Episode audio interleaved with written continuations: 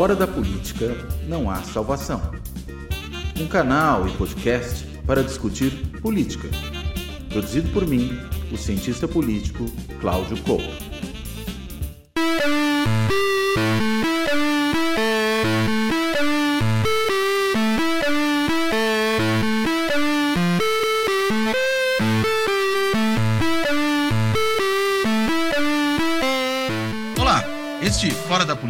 Há Salvação vai tratar da questão envolvendo todo esse imbróglio em torno do general Gonçalves Dias e da atuação do Gabinete de Segurança Nacional, o GSI, nos episódios da intentona lá do 8 de janeiro, né? aquele 8 de janeiro malfadado, em que a gente sabe houve ali uma tentativa de desestabilização da democracia brasileira, de ataque a um governo, e de golpe de Estado, a gente pode dizer. Né? Foi uma tentativa de golpe de Estado. E de repente surgem imagens né, do general Gonçalves Dias transitando ali de maneira livre entre é, manifestantes, invasores, né, entre golpistas, mas também com alguns funcionários do GSI, que se ocuparam inclusive de cuidar da hidratação dos golpistas, oferecendo água, lhes tratando com muita lhanura ali naquele momento, quando na realidade a gente poderia imaginar exatamente uma postura oposta de lhes expulsada. Né? Mas o que, que explica isso? Né? E o que explica o general ter estado ali e pelo que foi noticiado até o momento em que a gente grava esse episódio, a gente está gravando na sexta-feira, dia 21, né, dia 21 de abril. Até agora, até onde se sabe, o general sequer havia informado os seus colegas de governo e o próprio presidente Lula de que ele havia estado no ministério naquele dia. O que causa, no mínimo, muita estranheza. Além do que, quando se solicitaram essas imagens, foi informado que aquela câmera específica que filmou o general não havia filmado nada e aí, consequentemente, as, as imagens não estariam disponíveis. Então, existe aí uma série de questões muito mal explicadas desse processo que a gente precisa entender para entender não só o que aconteceu no 8 de janeiro, mas qual foi o papel do general e mais. Qual é o papel dos militares e do próprio GSI, né? do próprio Gabinete de Segurança Institucional dentro da democracia brasileira e dentro do funcionamento do Poder Executivo. Enfim, para tentar entender essas questões, eu convidei um professor da Universidade Federal do Rio de Janeiro, professor titular de História da Federal do Rio de Janeiro, o Francisco Carlos Teixeira da Silva, né, que também gosta de ser chamado de Chico Teixeira em conversas como essa. Então eu vou aproveitar aqui a, a generosidade dele e lhe chamar de Chico Teixeira. Né? O Chico Teixeira, ele inclusive ganhou recentemente um prêmio Jabuti né, por um livro saído em 2015, né? Atlântico, a história de um oceano. E ele acabou de publicar também um outro livro como Não Fazer um Golpe de Estado no Brasil, pela editora da Universidade de Pernambuco, a EDUP, que trata justamente do golpe, ou da, do malfadado golpe, ou do golpe fracassado do dia 8 de janeiro. E é uma outra coisa importante a mencionar: o Chico Teixeira também atuou durante muitos anos no próprio Gabinete de Segurança Institucional e na escola do, do comando, desculpa, na escola do comando do Estado-Maior do Exército, na ESEMI, né, onde ele ministrou aulas, ministrou aulas, inclusive, a vários desses generais que a gente tem visto aparecendo na cena pública recentemente. Enfim, acho que impossível imaginar alguém mais qualificado do que o Chico Teixeira para tratar desse tema.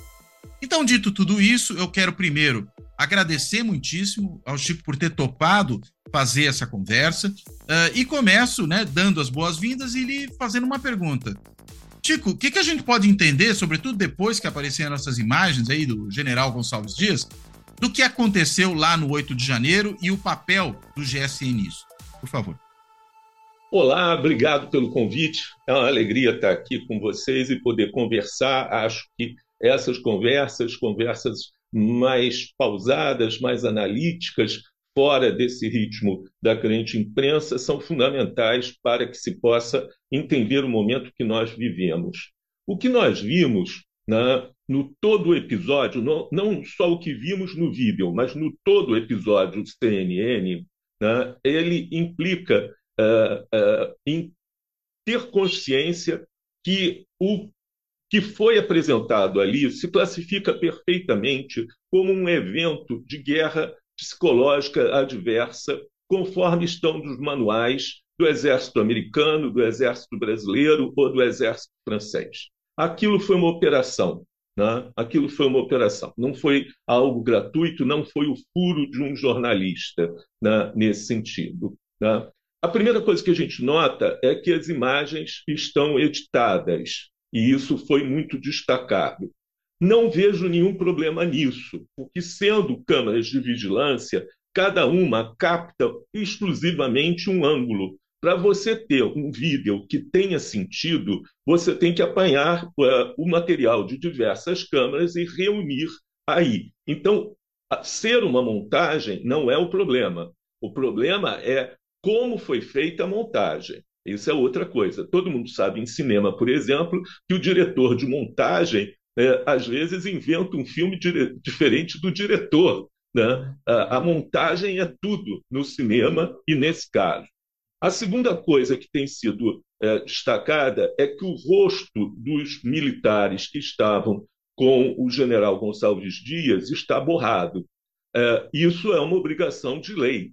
Né? Não é possível mostrar o rosto né, de membros do gabinete de segurança que cuidam da segurança do presidente da República, ou deveriam cuidar da segurança do presidente, da presidência e do próprio Palácio do Planalto. Você não pode revelar a, a, a identidade dessas pessoas. Até aí não há problema. Como também não há problema se um jornalista teve acesso a um vídeo e apresentou esse vídeo. O problema, repito, está na montagem, e essa montagem e a chamada da CNN tenta mostrar que o general Gonçalves Dias estava todo o tempo no Palácio do Planalto. Isso não é verdade. Na minutagem geral uh, dos vídeos, o general aparece no palácio às 16h32, quando a invasão tinha começado por volta de uma e meia da tarde, das 13h30 da tarde. Ele chegou no fim da festa. Né? É, esse é um ponto fundamental e que altera inteiramente né, é, o sentido que é dado né, à, matéria é, da CNN. veja bem, a partir daí as coisas se complicam, né? porque, como você mesmo falou, havia, mesmo ele tendo chegado depois, etc., daquelas 20 mil pessoas que estavam ali quebrando Brasília, 4 mil se dirigiram ao Palácio do Planalto e fizeram o estrago que fizeram. Ali surgem problemas. Em primeiro lugar, né, o próprio Lula, né, na, na, três dias depois, dois dias depois do evento, em entrevista com a jornalista Natuza Neri, ele falou claramente que o palácio foi aberto, que a destruição foi de dentro para fora. Né? Então, aqui começam os problemas. Nesse mesmo momento em que o general estava sem tomar nenhuma decisão e militares davam água aos invasores, do outro lado do eixo monumental, no, no, na Praça dos Cristais, no QG do Exército, o ministro Dino e o Ricardo Capelli, que acabava de ser nomeado interventor na segurança de Brasília, travavam um diálogo extremamente agressivo com o general Arruda, então comandante do Exército, a ponto do ministro Dino temer pela sua segurança pessoal, temer pela sua integridade pessoal, ao nível de violência e de agressividade que houve aí. E, malgrado haver uma ordem emanada imediatamente do Supremo Tribunal Federal pelo ministro Alexandre Moraes e do Ricardo Capelli como interventor na, uh, na área de segurança de Brasília, para que fossem feitas prisões no, no acampamento bolsonarista em frente ao QG, o general Arruda e o general Dutra, comandante militar do Planalto, se recusaram a permitir que a PM e a Polícia Federal fizessem as prisões, e pior do que isso, eles desdobraram tropa para a rua e moveram blindados para a praça em proteção a esses eh, eh, eh, terroristas que estavam agindo ali. Enquanto isso, no Palácio do Planalto não acontecia nada. E aí entra o general Gonçalves Dias. Quer dizer, Dino e Capelli estão lá lutando para tentar controlar e prender os responsáveis. E o general Gonçalves Dias e aí as fontes que eu tenho falam claramente que ele congelou, que ele andava naqueles corredores falando: ah, eu não tenho culpa, eu não tenho culpa, eu não sabia, eu não sabia. E nessa esse estado de perplexidade do general, ele não dava ordem de prisão tá, aos invasores, ele não convocou o coronel Fernandes da Hora, comandante do batalhão Duque de Caxias, que é a guarda presidencial do Palácio, um batalhão que tem 900 homens. 900 homens. Tá bem, tá ali tá Dragões, tá a banda de música, mas tirando os Dragões, a banda de música tem 700 homens. Esse mesmo batalhão que era comandado pelo coronel Fernandes da Hora, várias vezes no governo Temer tinha enfrentado manifestações de esquerda para proteger o palácio. Agora, esses 700 homens estavam acantonados numa garagem e não se moveram. E o general não os chamou. Como também o general Gonçalves Dias não acionou o general Dutra, o comandante militar do Planalto, nem acionou o general Arruda, o comandante do Exército. Coisa, por sinal, que também o ministro José Múcio Monteiro não o fez. Não o fez. Né? Então, na verdade, o que a gente vê ali não é que tenha havido um complô, uma traição, uma deslealdade né, é, do general Gonçalves Dias. O que parece, e fica patente, é uma incompetência do general em dirigir um órgão tão sensível como o GSI. Se a gente lembrar né, o passado do general Gonçalves Dias, ele, além de ser amigo pessoal do, do, Lula, era chamado de sombra, vivia atrás do Lula o tempo todo, né? ele também foi o general responsável por uma GLO em Salvador, quando houve uma violenta uh, greve dos policiais que ameaçaram deixar Salvador ao saque. Né? E ele foi lá, confraternizou com os policiais em estado de rebeldia e ainda dividiu um bolo de aniversário com os policiais, o que valeu a retirada imediata dele uh, de Salvador. Então parece que o general ele tem uma, uma, uma coisa meio Jerry Lewis, né? meio trapalhão, né? ele não consegue entender, ele não consegue fazer análises políticas do que está acontecendo. Esse parece que seja o principal problema ali. Uh, a ideia de que ele sabia, ele participou, ele foi parte da invasão, não é aceitável. O que é aceitável é a incompetência do general. Já que você lembrou do Jerry Lewis, eu pensei, então, é um general aloprado, né? Um pouco como o professor é aloprado de Jerry é Lewis. Boa. É, né? é boa. É, é por aí. E, e, e, a gente é curioso, né? Porque é, o que você descreve, né? Tudo bem que a gente está falando da invasão ao Palácio Presidencial, não estamos falando de uma, de uma guerra no sentido próprio da palavra, mas é um general que, digamos, trava no, no momento da batalha, é, o que é uma coisa impensável, né? O soldado que trava no momento da batalha.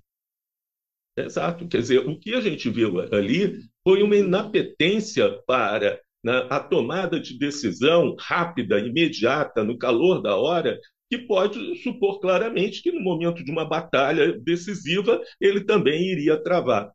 Né? É, foi é, agora isso era sabido. Eu acho que a gente tem que, bom, eu sou historiador e um pouco atrás para entender isso. Quer dizer, o Lula organizou um belíssimo processo de transição.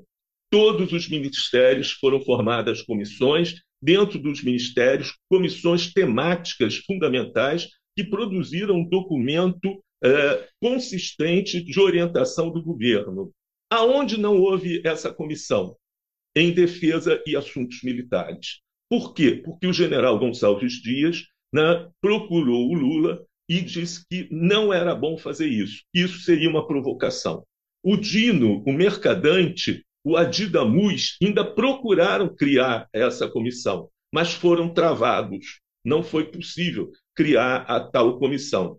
E o general criou, em verdade, na verdade, ele redigiu um documento de cinco laudas que foi encaminhado ao Lula com um diagnóstico da situação das Forças Armadas, no qual ele cometia dois erros fundamentais. Né? Esse documento é, é, é, é fantástico da superficialidade dele. Né? É, primeiro, ele afirmava que o bolsonarismo estava em recuo e ia acabar é, se perdendo e que não era preciso tomar grandes decisões é, contra o bolsonarismo. Quer dizer, Desculpa, não o bolsonarismo no interior das Forças Armadas ou de forma geral? Das... Em forma geral e no interior das Forças Armadas. Né? Quer dizer, ele, ele fez mais ou menos aquilo que me lembra, né? eu sou velho, um comercial é, que tinha que dizia que o leite glória dissolve sem bater. Né? Ora, o fascismo não dissolve sem bater. Né? Você tem que enfrentar o fascismo.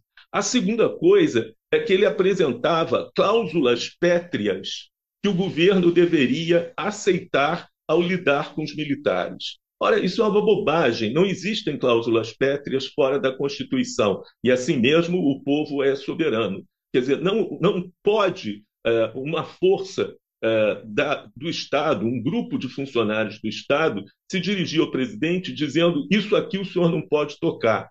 E começava com o critério de antiguidade, a composição do Estado-Maior, né, a permanência das forças de informação, etc. Então, na verdade, o general agiu muito mais como embaixador dos militares junto ao governo Lula do que um ministro né, de Lula né, sobre eh, as Forças eh, Armadas.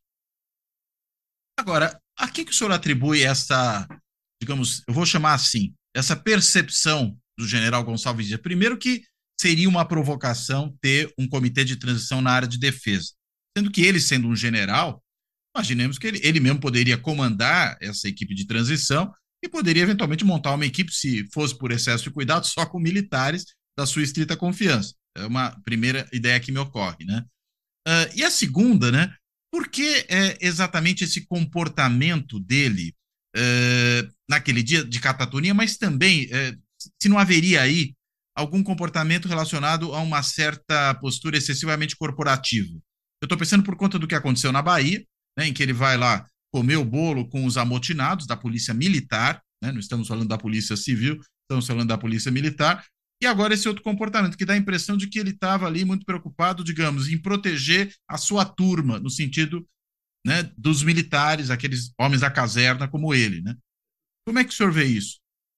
Olha, você tem razão. Quer dizer, acima de tudo, essa ideologia da família militar, do grupo de companheiros, do é, é, meu colega de turma, nós fizemos a MAN juntos, nos formamos juntos, essa, essa ideia corporativa, né, que, por exemplo, na universidade não existe. Né? A ideia de turma na universidade não existe. E a ideia de turma entre os militares é extremamente forte. A turma forma os amigos que se acompanham ao longo da vida e também os inimigos que se acompanham ao longo da vida. É fundamental a noção de turma. Né? É, esse espírito de corpo ele é muito notável aí. E ele é antigo na história do Brasil. Né? Desde o movimento tenentista, vai fazer um século, né? 1922, 23, né? o tenentismo no Brasil, que eles desenvolveram a ideia de que são os únicos patriotas,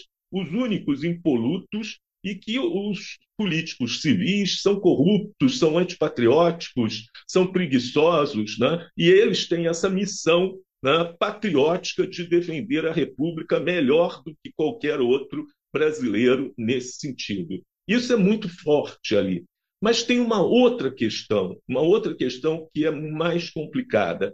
O Lula, nessa mesma entrevista da Anatusa Neri, ele falou né, que é, é, o inimigo era fascista e tinha tentado um golpe de Estado. Né? Falhado ou não, tinha sido um golpe de Estado. Isso foi e que ele queria que essas pessoas fossem presas. Elas deveriam ser presas. Foi isso a fala do Lula né? e uma fala extremamente correta nesse sentido. Ocorre que o núcleo político do governo, né, político e de segurança do governo é, é, Lula, não entendeu essa fala e não consegue fazer uma análise de conjuntura nesse momento. Né? Quer dizer, esse núcleo político continua pensando que é 2003, que o inimigo é o PSDB, é o Fernando Henrique, é o Serra, é o, o Gereissati, se pode conversar, fazer alguns arranjos, etc. Eles continuam conversando com a União Brasil, sonhando né, em dividir o PL e atrair o PL, se puder atrair o Podemos e todos para a base e formar uma ampla base. Eu sei que sem bases parlamentares ninguém governa, mas tem limites dessa base parlamentar. Quer dizer, é, dentro da União Brasil, dentro do PL, está né, tá a força fascista. Esse governo já sofreu um golpe de é, é, Estado. Vou falar uma coisa é, que, que vai ser publicada hoje, mas que eu acho muito sério. Continuamos sob o risco imediato de um golpe de Estado.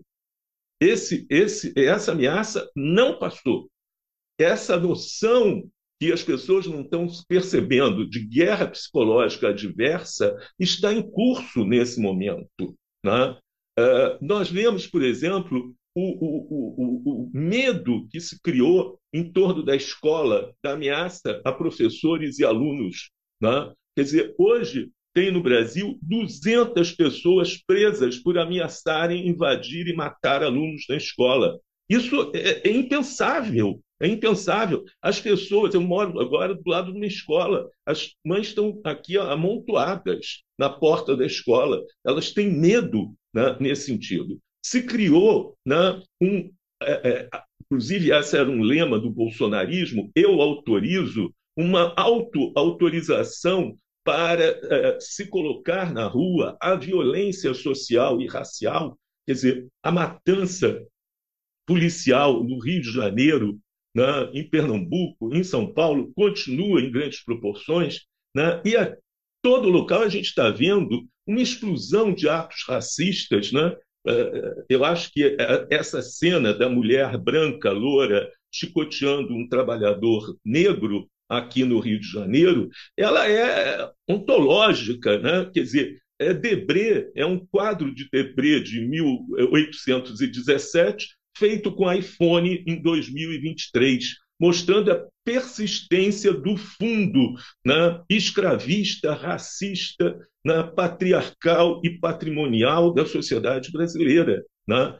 Nós é, vimos, e, e, eu acompanho, a grande imprensa nem sempre acompanha, com Lula na China, o general é, Tomás fez uma fala dizendo que o Brasil tem que se preparar para a guerra, porque é iminente um ataque estrangeiro ao Brasil. Dois dias depois, o subcomandante falou a mesma coisa. E um dia depois, o comandante militar do Sul voltou a falar a mesma coisa. Né? Isso com o Lula lá na China e no Oriente Médio. Ou seja, anunciando e falando que a política externa brasileira né, está errada. Né? Nesse momento, é, agora, né, é, é, tem três dias, né, o Exército condecorou né, os diplomatas americanos e da União Europeia, creditados em Brasília, né, os mesmos que estavam criticando e estão criticando duramente o Lula né, por não participar da guerra na Ucrânia. Né? Quer dizer, foi notado medalha de mérito militar né, para a embaixadora dos Estados Unidos, nesse momento, sem nenhuma consulta ao Itamaraty. Foi dado medalhas ao, ao, ao embaixador eh, da União Europeia, um senhor espanhol, né, conservador, reacionário, ligado ao Partido Popular na Espanha, e que saiu da embaixada na Rússia para vir para o Brasil. E veio aqui dizer como Lula deve agir na guerra da Ucrânia. Né? Quer dizer, a conjuntura mundial apresenta duas faces muito perigosas. De um lado, a ascensão da extrema-direita no mundo inteiro, de outro lado, o acirramento das rivalidades entre as grandes potências. E eu destaco aqui: não é Segunda Guerra Fria. Né? Isso é uma certa preguiça mental de falar, é, é como se a história se repetisse. Não estão competindo sistemas econômicos, sociais, ideológicos o que está se competindo é o lugar e a sobrevivência das grandes potências no mundo. Os Estados Unidos com um temor imenso de ser ultrapassado. E ele está jogando duro nisso. E uma das é, é, é, formas dele ser ultrapassado é a desdolariza... Ai, a desdolarização, desdolarização né, do é, comércio mundial no qual o Brasil assumiu um papel significativo, embora a nossa parcela em comércio seja pequena, mas é uma iniciativa que pode desdobrar no âmbito do Mercosul e no âmbito dos BRICS, o que seria um desastre para os Estados Unidos.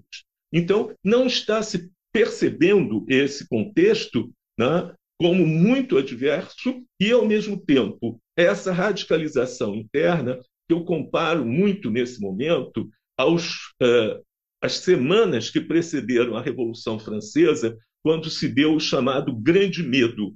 Havia boatos, murmúrios né, sobre ataques, destruições, incêndio de plantações, incêndios de castelo. Esse grande medo, título de um livro do Georges Lefebvre, né, sobre a Revolução Francesa, é o elemento central da guerra uh, subversiva, né, psicológica e adversa, hoje deslanchada no Brasil. Agora, Chico, é, uma pergunta, né? Você, é, quando falou do golpe, você rapidamente fez menção a esses episódios recentes de ataques em escolas, né? E, enfim, começaram a se multiplicar. É interessante que a gente percebe uma conexão grande entre o tipo de ambiente que essa ascensão da extrema-direita produziu, inclusive nas redes sociais, ou especialmente nas redes sociais, né, de uma radicalização que atrai para certos grupos né, de, que trocam ali ideias, que se comunicam, uh, atrai para esses grupos gente que também simpatiza com ideias de extrema-direita. Né? Então a gente vê, por exemplo, alguns desses que atacaram escolas ostentando símbolos nazistas. Né? Os é chamados é incels, que se portam de forma misógina, tendo muitos deles exatamente os perpetradores desse tipo de violência em escolas e não casualmente professoras e alunas costumam ser mais visadas nesse tipo de episódio. Né?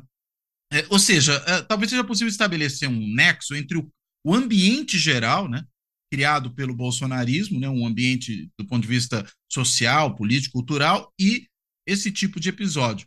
Né? Agora, uh, por que, que você associou isso de alguma maneira à própria ao próprio receio de um golpe? Só para a gente entender o, o, ponto. Bom, vamos lá. Quer dizer, em primeiro lugar, é, é exatamente isso que você falou. Quer dizer, nós não estamos perante aquilo que a mídia tem martelado muito, que é fake news. Não é isso. Nós estamos perante a construção de um idioma paralelo que serve como é, é, elemento de aglutinação da extrema-direita fascista. É isso que nós chamamos de nove língua, né? pegando um termo do, do filólogo alemão Viktor Klempler, que é, sobreviveu ao Holocausto, e ele mostrava como o nazismo adulterava as palavras. Uma palavra que é, tinha um sentido, quer dizer, você vai fazer o que é, é, a, a, a, vida, é, nascimento da vida, é um programa de criar guerreiros arianos. Solução final é o Holocausto. Né? Você tem um estupro né, semântico em curso para descrever todo um universo paralelo que identifica né, aí. O Bolsonaro foi um mestre dessa fala né, é, de nove língua. Ele, ele criou uma nova língua apostrofada. Né? Quando eu falo apostrofada, é, ele fala aos arrancos. Né? É isso aí, tá ok, é isso, já disse, já vi. Ele não consegue fazer uma oração subordinada, uma oração coordenada. Né? E isso tem um impacto imediato sobre a população que eh, já tem as palavras de ordem do, da nova língua. Petralha, ladrão, nove dedos, por aí vai né? tudo isso que identifica as pessoas, e quando você fala uma dessas é, expressões, você imediatamente é do grupo, você faz parte da pertença, você abandona o mal-estar, o isolamento, o tédio existencial para fazer parte de um grupo que tem um objetivo que é mais patriótico do que qualquer outro. Então, não estamos perante a fake news que possam ser desmentidas. Nós estamos perante a todo um idioma do fascismo que está se implantando no país. A segunda coisa é a questão do golpe. É, os colegas, e eu entendo perfeitamente, né, sempre que a gente fala em golpe, se remete a 1964 e os blindados rodando, eu me lembro muito bem, né, é, eu vendo, né, é, é, morava ali na Ilha do Governador, os blindados ocupando a ponte, a gente não podendo passar, né, aquela coisa toda. Minha lembrança é muito viva né, desses carros de combate na rua em 1964. Né? Olha, o que nós vemos hoje não é uma ditadura nem uma ditadura militar. Tecnicamente, nós falamos que os regimes não democráticos, os regimes de exceção, se classificam em três grupos: ditadura, né, como Perón, Vargas, Aya de la Torre, né, ditadura militar, como foi no Brasil, na Argentina, no Chile, né, e fascismo, como foi o caso da Alemanha, da Itália, da Espanha, de, eh, de Portugal, com Salazar e outros nesse sentido. O passado do Brasil é a ditadura e a ditadura militar, Vargas e depois os militares. O que nós vemos agora é um novo tipo de ameaça, é o fascismo. O fascismo não dá golpes de é, tropas na rua. O, o, o modelo fascista é a insurreição popular que sufoca o governo democrático. O grande modelo né, de movimento fascista foi a marcha sobre Roma né, de Mussolini em 1922, que paralisa o governo e obriga né, o rei, que simpaticamente a Mussolini, o indica para primeiro-ministro, né, mesmo ele não tendo um partido forte no parlamento. Claro que ele vai fechar o parlamento. Né? Quer dizer, essa insurreição é esse modelo fascista.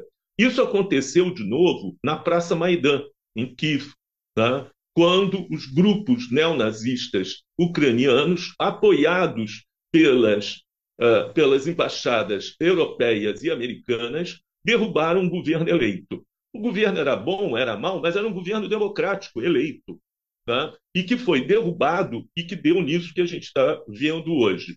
Isso se repetiu em La Paz, quando os bairros ricos de La Paz se sublevaram contra Evo e, com apoio da polícia, né, deram um golpe de Estado em 2019 em La Paz contra o Evo Morales. Isso se repetiu no Capitólio e isso se repetiu em Brasília né, no 8 de janeiro. O modelo agora não é tanques na rua para derrubar uh, um governo, é a insurreição né, a partir dessa nova língua, né, desses uh, factoides, dessa uh, desmonte, essa criação de um, mundo né, de mal-estar. A escola, que era a última barreira né, da razão, da clareza, né, do debate, né, ela está sob ataque hoje. Né, ela está sendo atacada. Se criou um pessimismo de não vai ter crescimento, a inflação está alta, os juros têm que dar alto. De dentro da própria República se desmonta a possibilidade de um projeto de crescimento, de geração de renda e, e de emprego para os brasileiros. Né? E se está num mundo onde a soberania das nações, a capacidade do Brasil é, funcionar como uma nação soberana, é questionado. A gente vê a agressão contra o embaixador Celso Amorim, né, que é, nós temos um hábito de conversar. O embaixador é uma das pessoas mais educadas do mundo, uma das pessoas mais é, gentis que existe a agressão de que ele foi vítima por um repórter na Globo News a, a, a esses dias agora, né, mostra como há uma fala né, já toda organizadinha sobre a Ucrânia, sobre os juros, sobre a escola. A escola tem que ser cívico-militar, tem que ter policial dentro. Quer dizer, há uma Ou tem ameaça. Que ser homeschooling, né? É, é. Ou isso. Há uma ameaça militar contra o Brasil, ou seja, a gente precisa da tutela militar. Né? É esse tipo de golpe que está se desenvolvendo hoje no Brasil. Agora, voltando um pouquinho para a coisa mais específica do Gabinete de Segurança Institucional. Né? É, como é que você vê, Tico, o papel de um órgão dessa natureza e tão militarizado cuidando da segurança presidencial e da segurança, enfim, do próprio poder executivo de uma maneira um pouco mais ampla? Não daria para a gente imaginar é, que isso fosse incumbência, por exemplo, de civis, no, a, policiais federais, por exemplo, que têm também expertise na área de segurança e poderiam eventualmente atuar. E qual é o sentido, já que se trata de segurança interna, particularmente, de você militarizar essa área?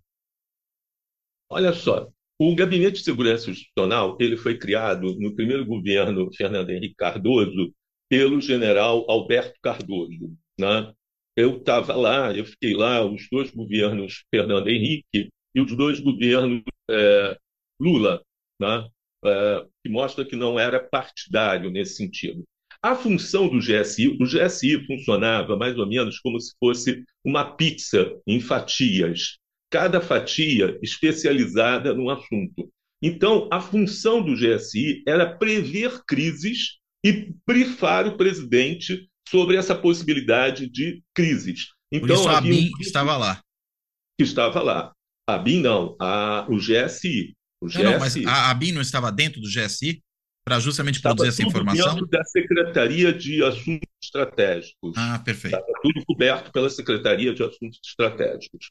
Ah, então, tinha, por exemplo, o Grupo de Segurança Hídrica, o Grupo de Segurança Climática, o Grupo de Segurança da Amazônia, o Grupo de Segurança de Crimes Transfronteiriços, é, o Grupo de Segurança de Pandemia, com um centro, né, coordenador.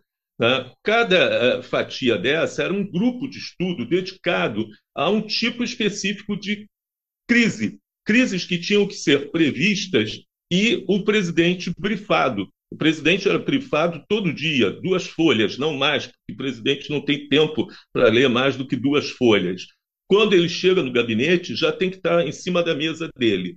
Então, tinha um grupo que tratava, por exemplo, de crise hídrica, outro tratava de crise climática, outro tratava de crise dos transportes, né? caminhões, abastecimento, essa coisa toda.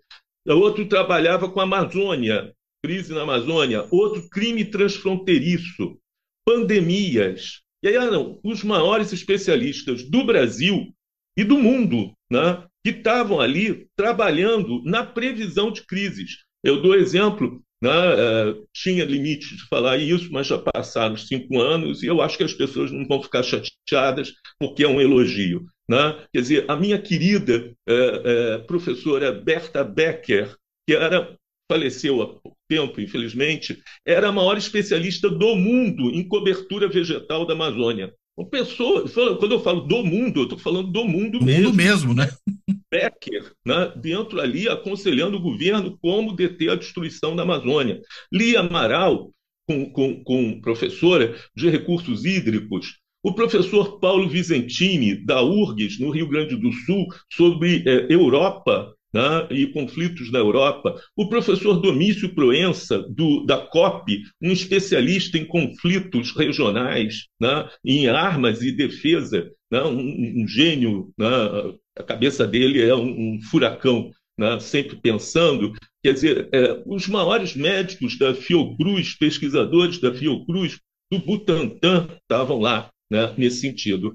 Não tinha, de maneira alguma, foi criado, foi o, o, o ministro-presidente foi o general Alberto Cardoso, depois o, o ministro é, general Félix, e depois é, é, entrou em crise. Como que entra em crise? Entra em crise quando se descobre a espionagem na, feita pelos americanos sobre a Petrobras e sobre a presidenta Dilma. Né? A NSA, e a né? Dilma, é, a Dilma resolve, então, dissolver o, C, o, o GSI. O que não era, quer dizer, ela poderia ter tentado melhorar, mas o problema central não era o GSI, era a BIM. Quem que tinha que controlar isso era a BIM.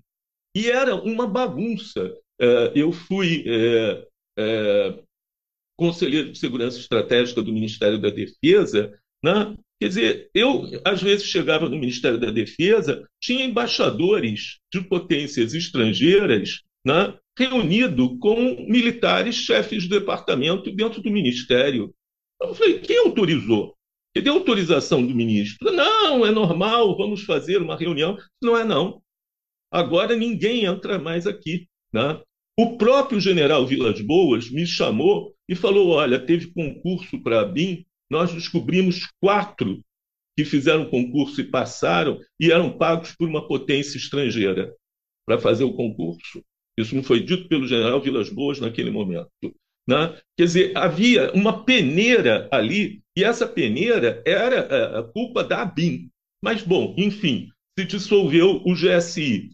É, Na conspiração do Temer para o golpe de Estado, né, se recria o GSI e é nomeado ministro-chefe do GSI o general Sérgio Etzgoy, né?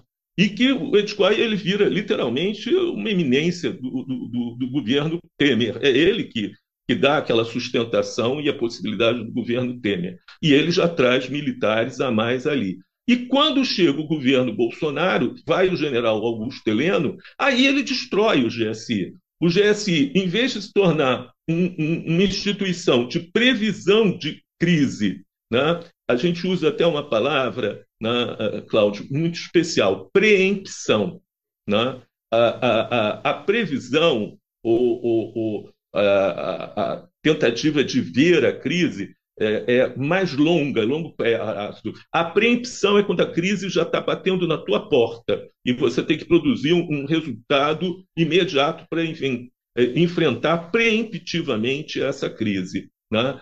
Ele destruiu tudo isso, general Augusto Heleno, transformou o GSI num partido político bolsonarista, né? a ponto dele chegar a subir em caminhão né? Para fazer discurso é, pró-Bolsonaro. Quer dizer, nenhum brasileiro conhece a face do general é, Alberto Cardoso, ou conhece a face do general Félix, né? e poucos conhecem do Etgói.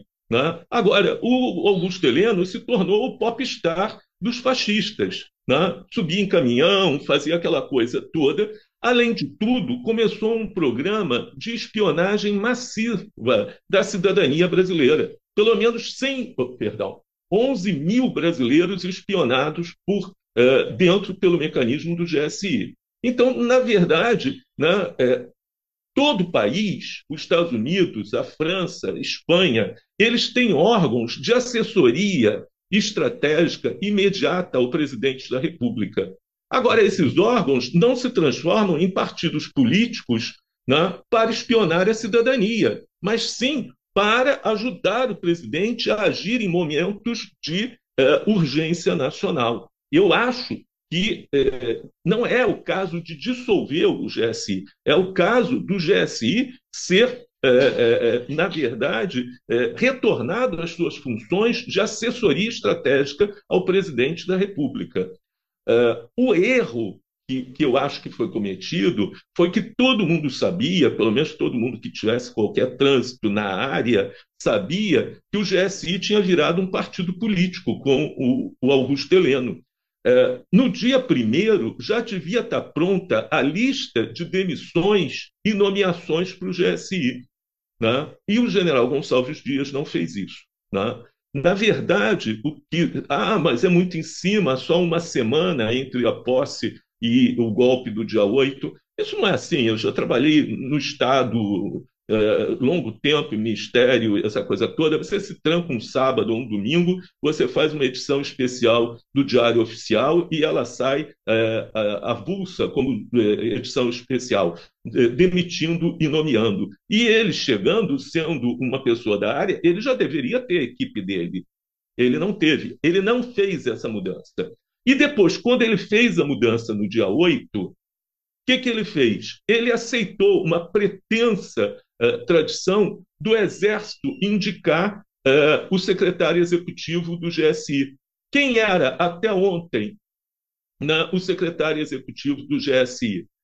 O general Nigre, um oficial de gabinete do general Vilas Boas. Né? Aí a coisa fica realmente é, muito complicada nesse, nesse sentido. Né? Quer dizer, é, é preciso né, transformar o GSI num órgão civil de especialistas, né, de pessoas competentes que possam fazer, por exemplo, essa união entre a universidade, os institutos de pesquisa, as empresas né, e a presidência da República, né, de forma rápida, né, em linguagem simples, para que o presidente possa agir. Agora, não um partido político ou uma polícia secreta, como foi feito pelo Augusto Heleno.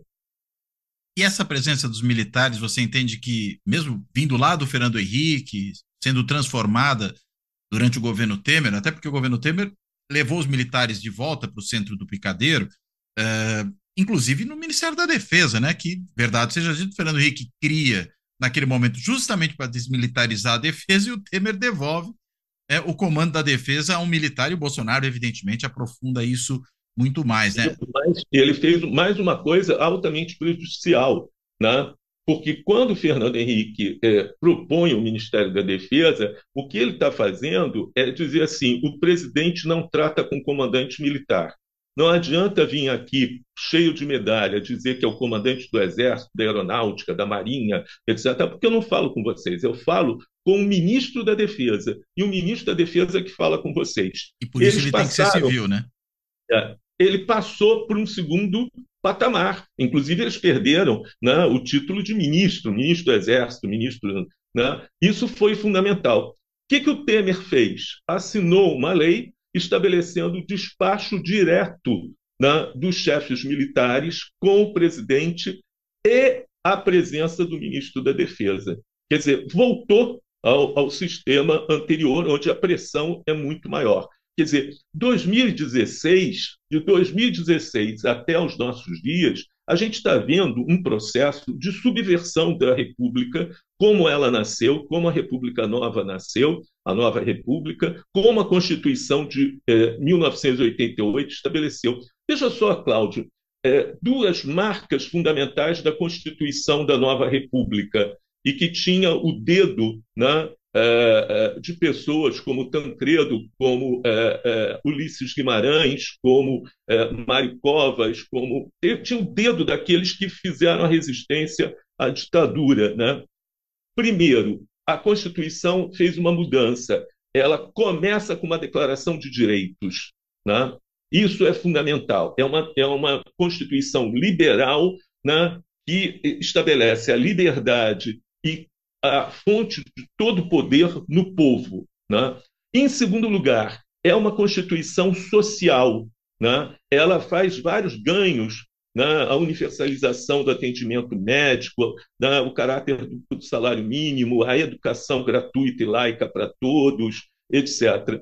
Do governo Temer para cá, o que, que a gente viu? Reforma trabalhista, reforma previdenciária, né? mudança é, de todo o sistema de relacionamento é, com os militares né? e propostas arrasadoras contra a educação. Primeiro, a escola sem partido, né? Que evolui para essa reforma do ensino médio. É a mesma coisa. A escola sem partido queria mudar os currículos. Né? A reforma do ensino médio acaba com os currículos. Ela é uma radicalização da escola sem partido. Quer dizer, se forma a, a garotada, jovens, eu tenho estado num vestibular é, popular aqui na periferia do Rio de Janeiro e vejo é, a, a, a, ânsia de estudar, de conhecer. Né? estive lá conversando com eles sobre o sistema é, eleitoral brasileiro e como ele funcionou, etc. Né? Eles saíram, poxa, professor, eu não sabia disso, nunca ninguém tinha me dito isso, não sei o quê. Né? Quer dizer, há uma fome imensa de saber, é nesse momento em que se abole história, sociologia e filosofia no ensino médio. Como formar uma cidadania né, nesse caso? Não há cidadania se você não sabe sua história. Né? Então, tudo é, caminha para o desmonte da Constituição de 1988. E dentro desse contexto, por que essa força toda dos militares no governo Temer? Né? Quer dizer, a gente tem, claro, você falou do Vilas Boas há pouco, né? Aquele famoso tweet do general Vilas Boas, mas isso é parte do processo e é mais para frente. Mas é, essa entrada com tanta força dos militares no governo Temer, por quê? É, eu entendo que é um governo de direita, mas é, os militares são um ponto adicional em relação a isso, né? O governo Temer só existiu por uma conspiração feita em três frentes a frente política, onde estava Temer, né, com seu programa é, Uma Ponte para o Futuro, né, que ele construiu com a Fiesp e a Febraban, né, é, e que reuniu ali é, o Jucá, o Moreira Franco, né, aquele, aqueles dois irmãos da Bahia, da mala de dinheiro, esqueci o nome.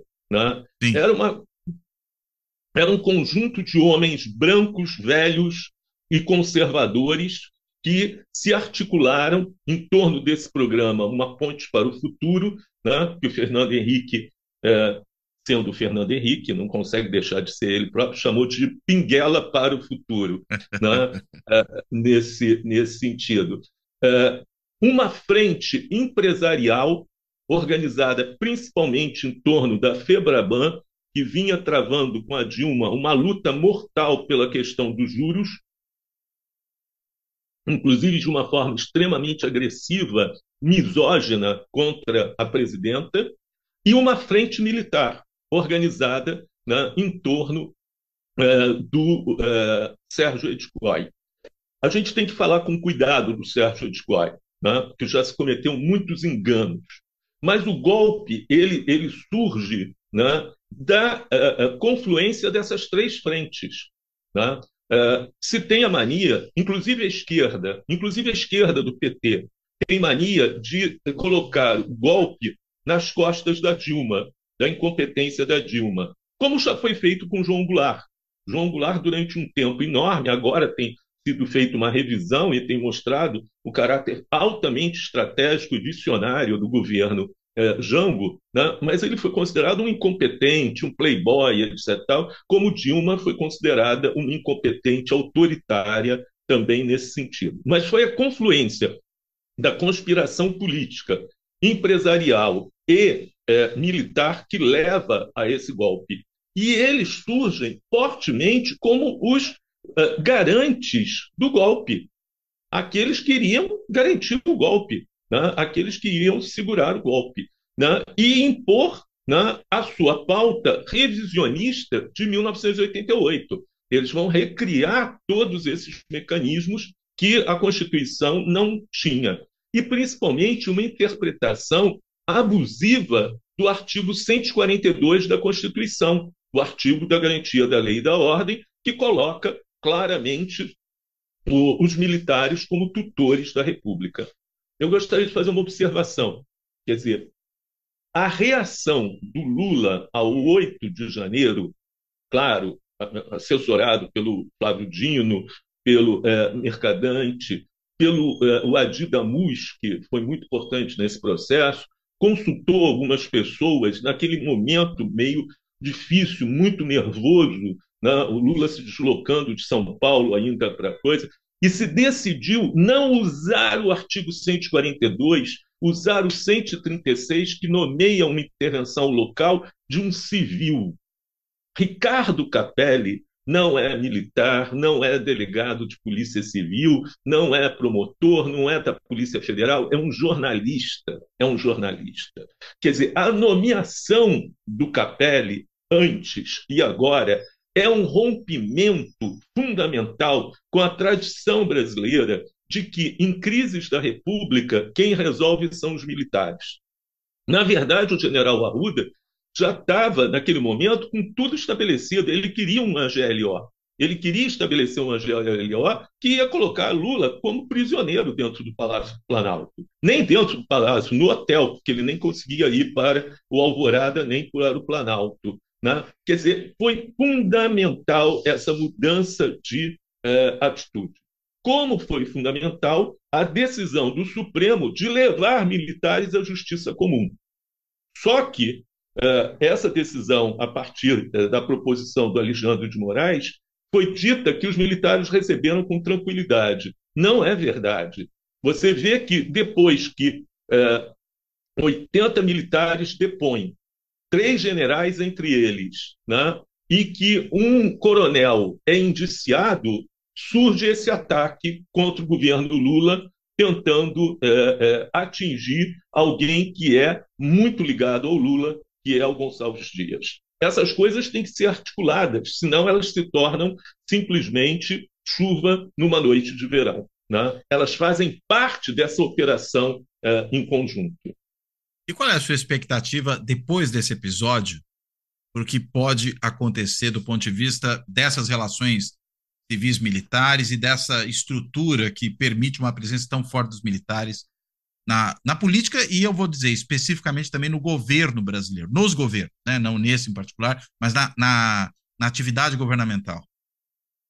Olha só, até agora, antes do, do, do caso CNN, né, a, a, o governo tinha mudado todos os comandos militares do Brasil. Todas as regiões militares já tinham sido mudadas, exceto o Rio de Janeiro, o Comando Militar do Leste, que é Rio, Espírito Santo, Minas, é, é, que, que forma isso. Não tinha sido, esse foi o único que não foi mudado.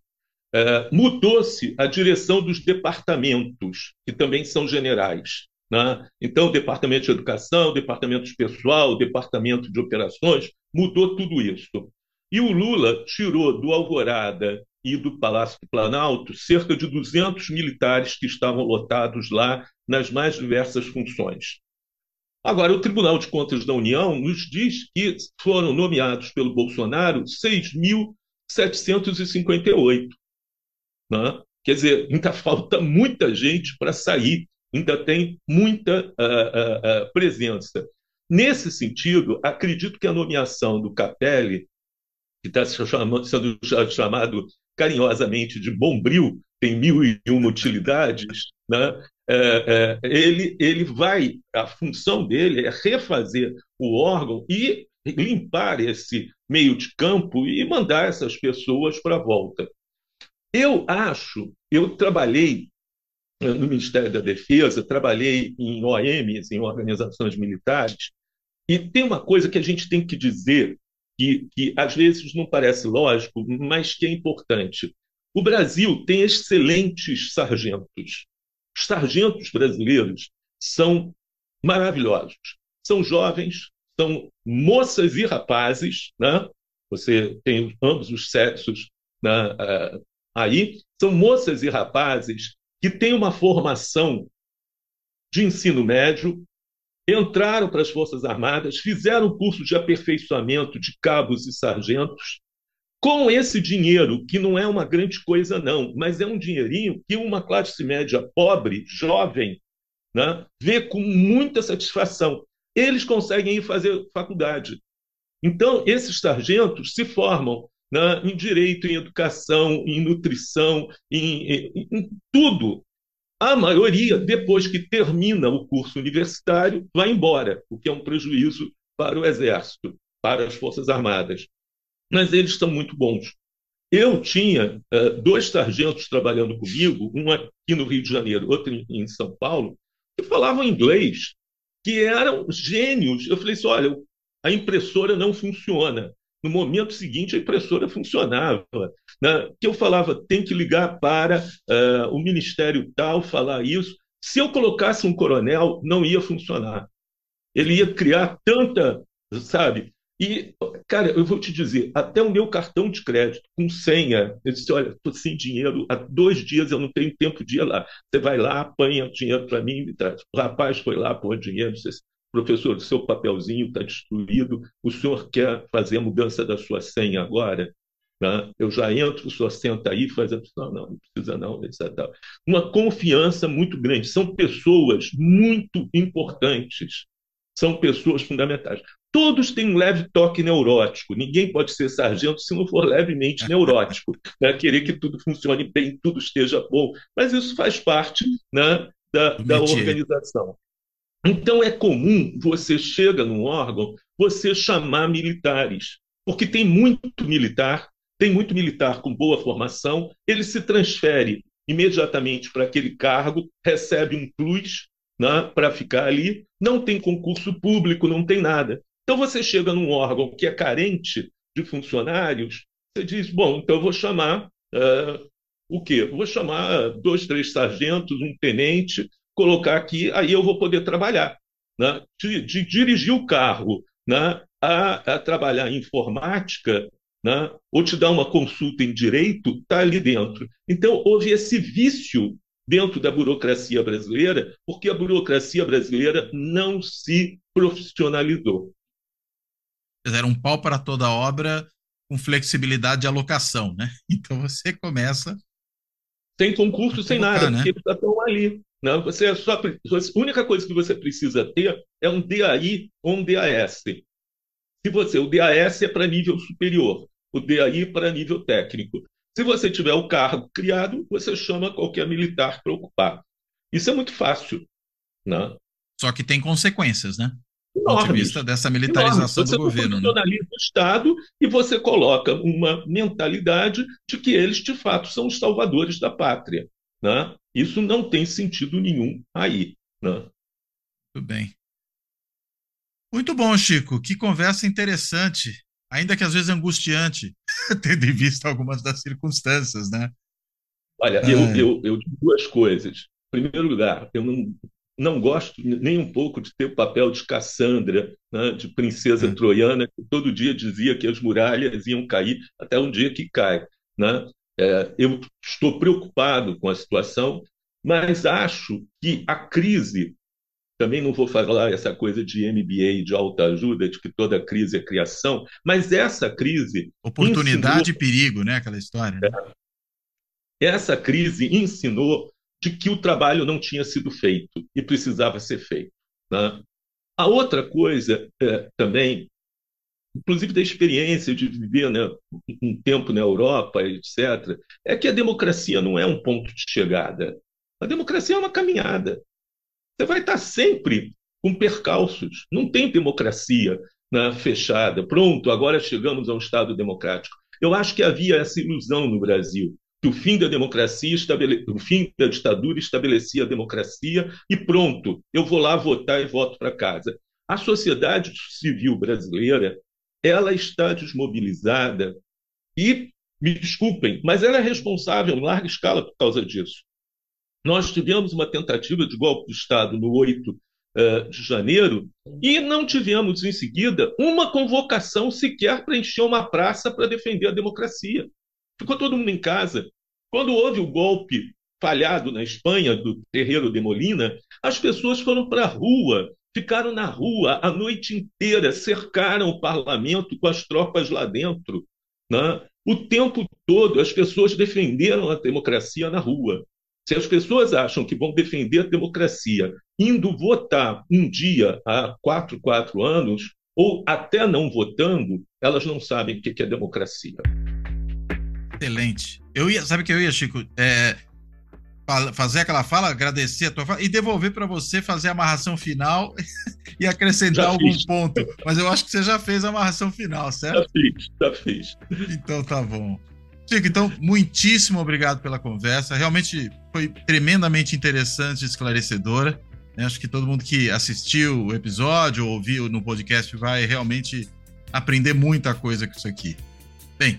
Eu agradeço então... o convite. Obrigado. Obrigado. Bom fim de Chico. semana, bom feriado. Opa, para todos nós. Mas enfim, agora com essa fala do Chico, a gente vai fechando por aqui.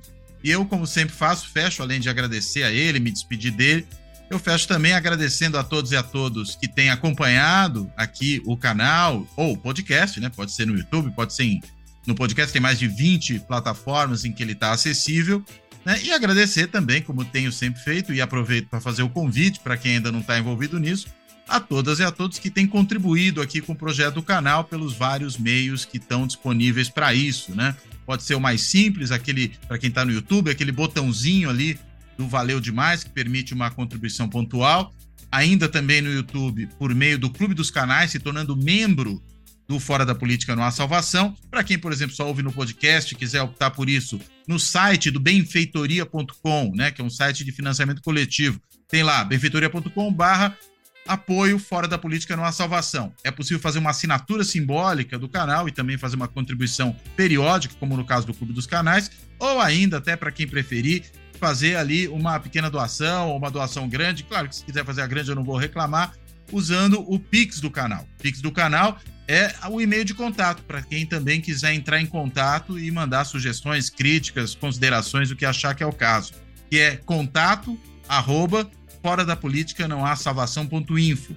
Só repetindo, contato arroba fora da política não há salvação.info, e-mail e chave Pix do canal. Bem, então de tudo isso, eu termino por aqui, reforço meu agradecimento ao Chico e dou a despedida aí para todo mundo.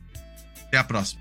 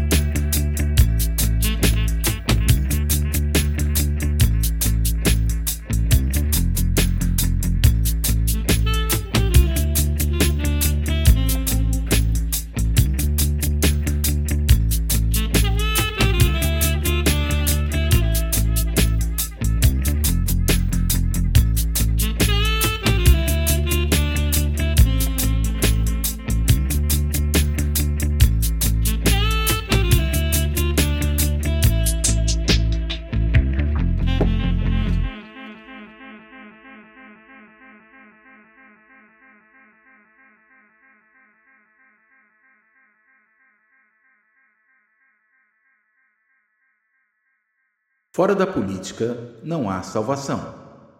Um canal e podcast para discutir política. Produzido por mim, o cientista político Cláudio Couto.